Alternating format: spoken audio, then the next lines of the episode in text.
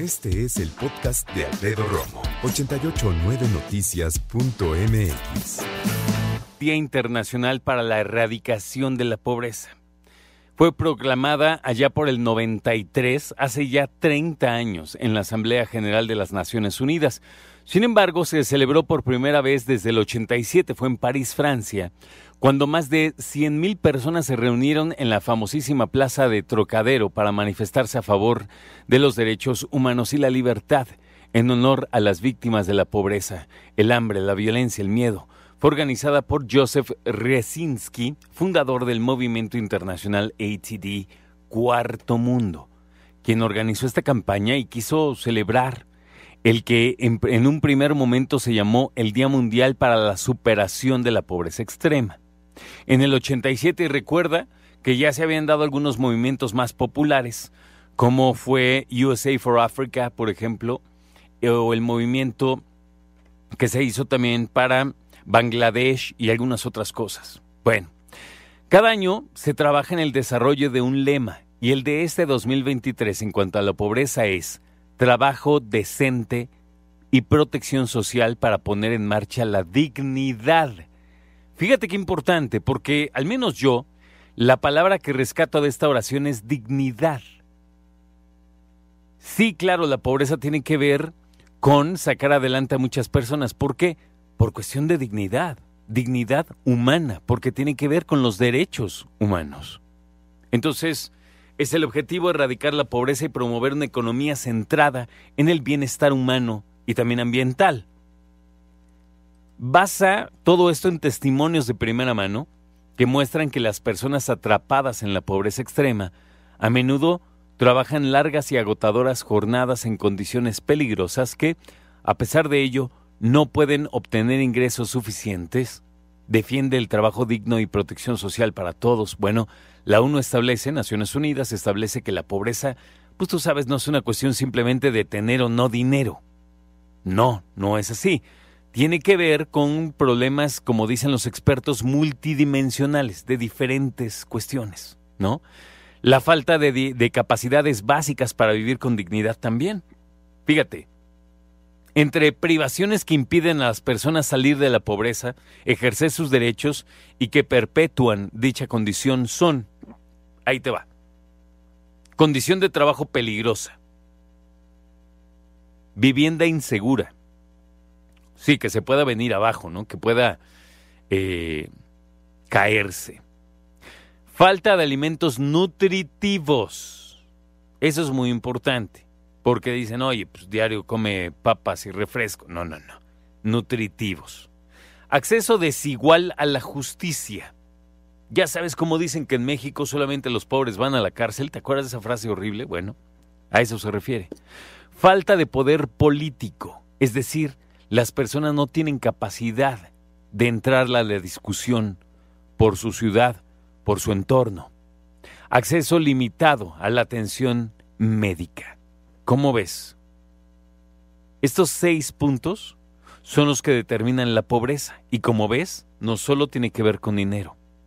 De acuerdo con cifras de la organización, aproximadamente 7% de la población mundial podría continuar viviendo en la pobreza extrema en el 2000 30, es decir, cerca de medio millón de personas.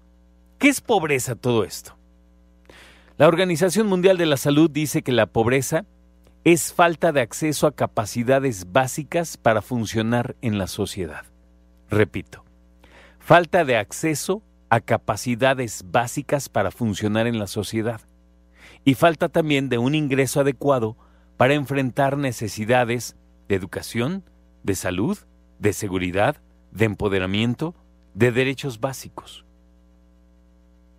¿Cómo se mide la pobreza? En México el órgano encargado de la medición de la pobreza es el Consejo Nacional de Evaluación de la Política de Desarrollo Social, que seguramente lo has escuchado como Coneval. Identifica el bienestar económico y los derechos sociales. ¿Qué es eso? El bienestar económico es a partir de una línea de bienestar que marca el ingreso corriente per cápita, o sea, por persona, necesario para que cualquier persona precisamente pueda adquirir los bienes y servicios básicos para satisfacer sus necesidades. ¿Y qué son los derechos sociales? La educación, la salud, la seguridad social, la alimentación, vivir dignamente y tener servicios. ¿Como qué? Como agua, luz, combustible, ya sea gas, gasolina o lo que sea para echar a andar la electricidad, el agua caliente y lo que se necesite. Y cuando decimos o hablamos de la medición de la pobreza, ¿de qué estamos hablando? Bueno, primero decirte que fue desarrollada desde una perspectiva limitada, unidimensional. Se usa el ingreso como una aproximación del bienestar económico de la población, es decir, cuánto dinero tiene una persona o una familia. A pesar de la evidente utilidad, así como de la amplia aceptación que tiene en el mundo las medidas del dinero para medir la pobreza, han sido revisadas constantemente porque muchos creen, creemos que no es suficiente. Cuando hablamos acerca de la pobreza en México, tenemos que hablar de los criterios para definirla, identificarla y medirla. ¿Qué es lo que se toma en cuenta en México para medir la pobreza? Ingreso de dinero por persona en la familia. Rezago educativo promedio en el hogar, o sea, hasta cuándo estudiaron, hasta qué nivel escolar. Acceso a los servicios de salud.